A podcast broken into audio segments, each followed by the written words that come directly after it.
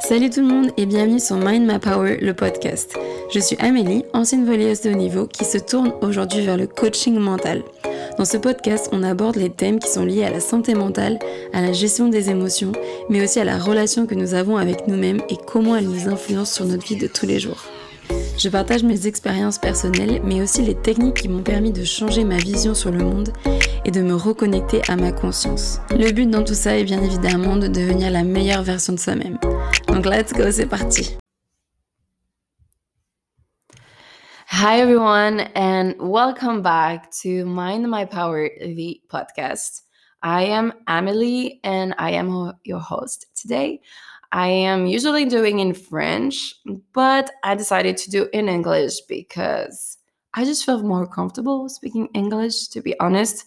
And I just feel like it can reach more people because my Frenchies fellows, they know English. So come on, people, just, you know, pay attention and it will be a good exercise for you to be increasing your level of uh, improving, not increasing, improving your English.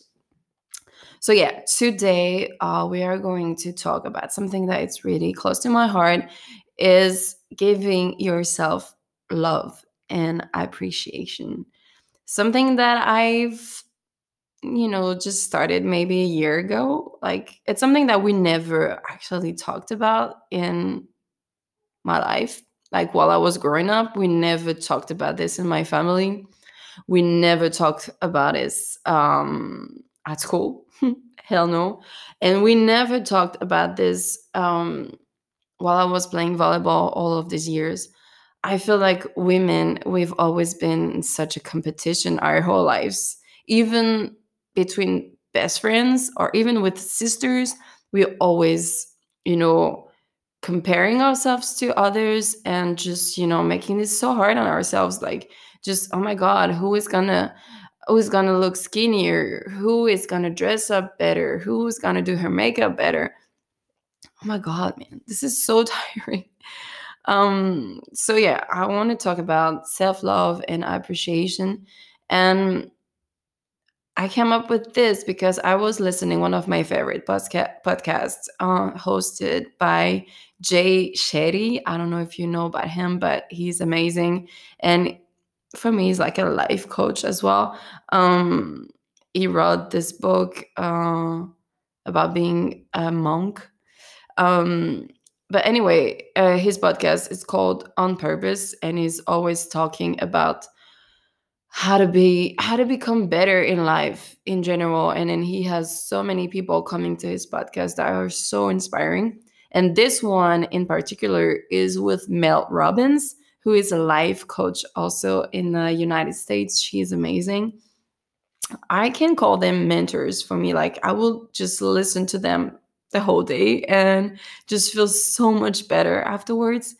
Uh, they just bring authenticity and normality, normality to to a word that is so fake. Oh my god, you know, we have fake news, we have fake posts on Instagram, we have everything photoshopped um we have fake boobs fake ass fake whatever and then they're just like you and me with their traumas with their struggle with their relationship whatever and they just talk about it. And they talk they talk about subjects that we are so afraid to talk about you know there's so maybe tabloids or whatever. But you know what? They found peace in their heart. And they just want to share it to all of us so we can actually find peace as well for ourselves. And i think this is really brave and and i love that about them. And yeah all of that to say that mel robbins launched a book that's about the high five practice and it just consists on you giving yourself a high five every day in a mirror.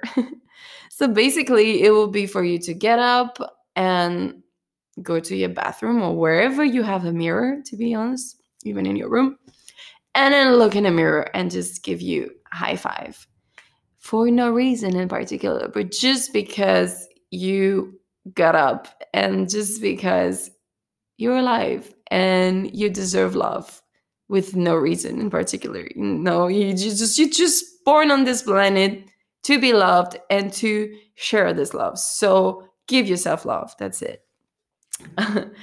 she says, you know, that, and I relate so much to that, that we way too often criticize ourselves, you know, it's the first things that that we do actually.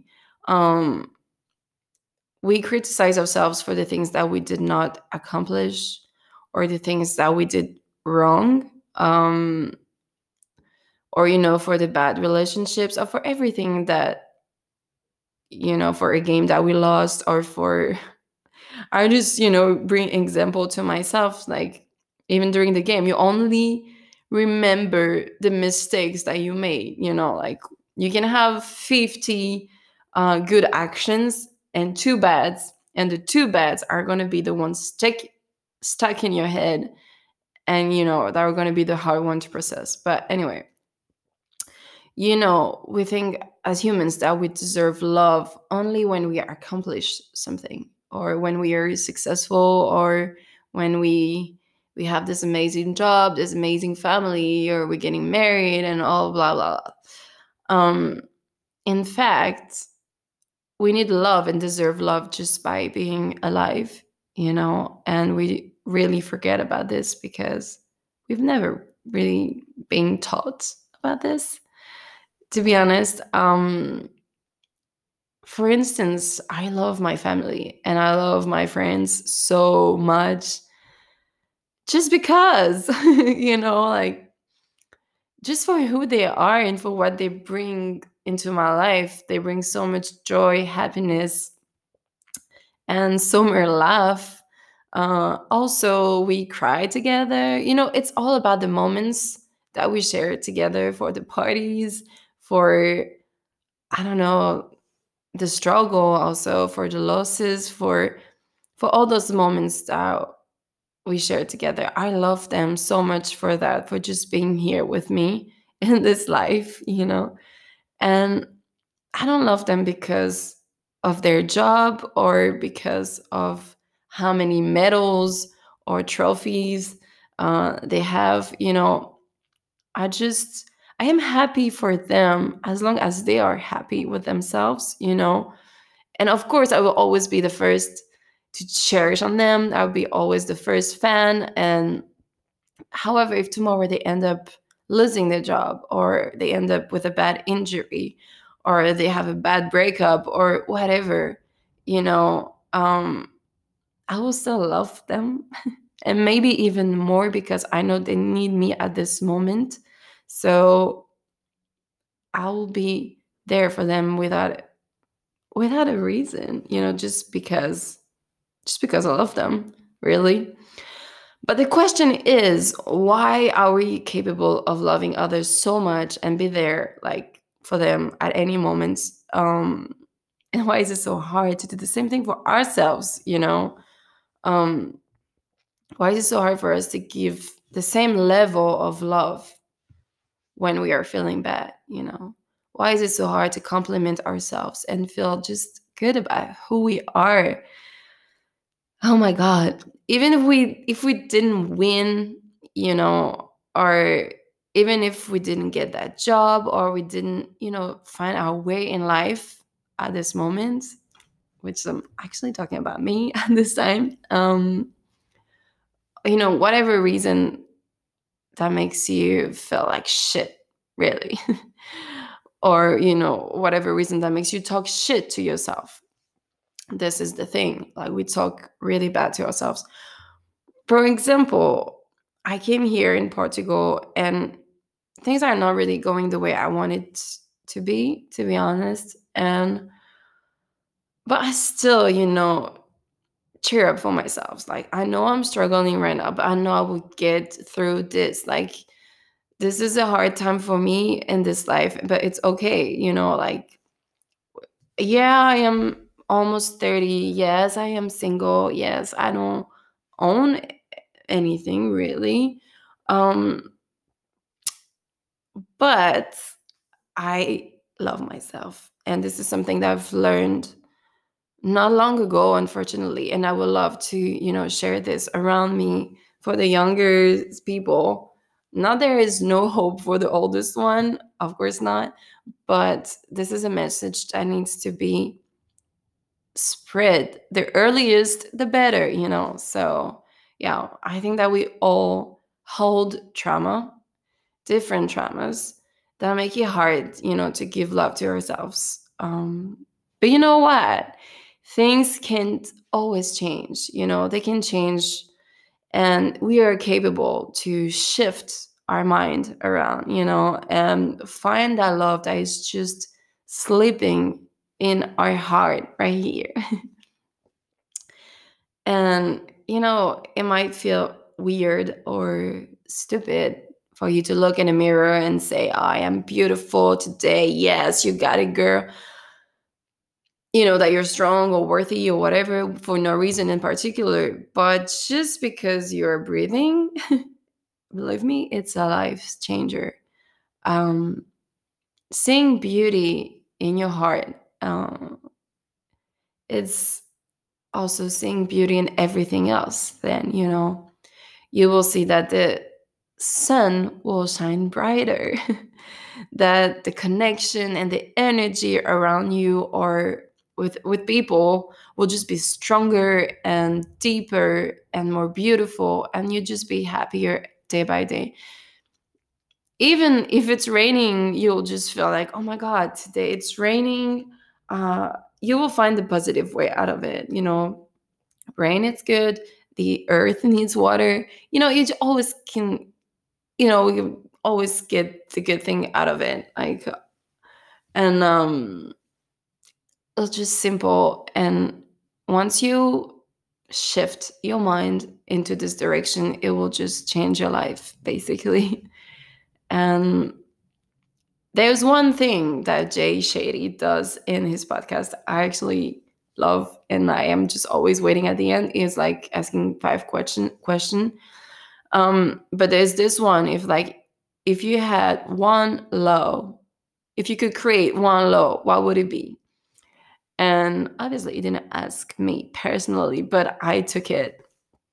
Uh, and I was like, if I could create one low, it would be to give yourself three compliments every morning while you're spending time in your bathroom or whatever when you're looking at yourself just give yourself three compliments and complimenting yourself or simply giving yourself love is what brings peace to your heart, you know? And once you tasted, let's say, that peace, that, you know, you don't get anxious anymore. Not that you don't get anxious, because I'll still get anxious, but I have the way to cope with it. So I can control my anxiety. But you don't get angry for things that don't matter you know? Like for example you were in your car and there's traffic and people just get you know? Um so mad. You know what? I've never I actually enjoy traffic so i can listen either the podcast or put music and sing my heart out in my car you know? So it's your choice to actually you know endure that moment feeling bad about yourself oh my god i'm gonna be late uh, or choosing the good side of it and the bright side of it. Oh i'm listening new podcasts so i have time you know to educate myself or i am enjoying singing or i don't know like just there's always something positive. There's always a positive outcome to any situation. And yeah, so I'll let you imagine if you, me, everybody we have that peace, you know, in their heart that will just feel so much lighter and so much better about themselves. Well, I'll let you imagine the word, how it will be. It will be in peace. It will be so much more healthy. Oh my God. Just to say it and just to think about it, just make it so dreamy. Like, we will not be talking about climate crisis anymore because everybody will be doing their job. Uh, we will not talking about extinction of species. We will not talking about wars. We will not talking about people starving. All those negative stuff, we will not be hearing them because we will be so much in peace that everybody will be on the same level. No more greedy people, you know, like no more ego. We'll just be focused on our peace and then oh my god that will be such a dream to live in this life hopefully in my next life it will be like that i don't know but yeah we i think that we way too often focus on what others don't do so it makes us mad but when the when the only thing the only focus that we must put our energy on is us. We need to put our energy on our healing.